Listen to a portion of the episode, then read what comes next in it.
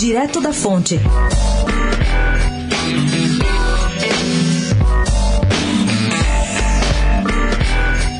O ex-presidente Lula vai começar a receber em São Paulo comitivas de estados para examinar os cenários municipais do partido para as eleições de outubro.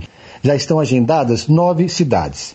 Amanhã ele receberá o senador Humberto Costa e também a deputada federal Marília Reis, do Recife. Dessa conversa pode sair a decisão do PT de lançar a neta de Miguel Arraes à prefeitura ou apoiar o deputado João Campos, do PSB, que é filho de Eduardo Campos.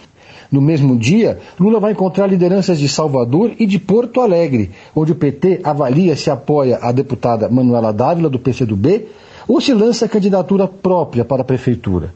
Os encontros serão todos no Instituto Lula. Também amanhã é esperada uma nova resolução para o impasse em São Paulo, que tem seis pré-candidatos a prefeito. Lula, conforme antecipou o blog da coluna, reunirá todos, mais o ex-prefeito Haddad e Gleisi Hoffmann, além do presidente estadual e municipal do partido.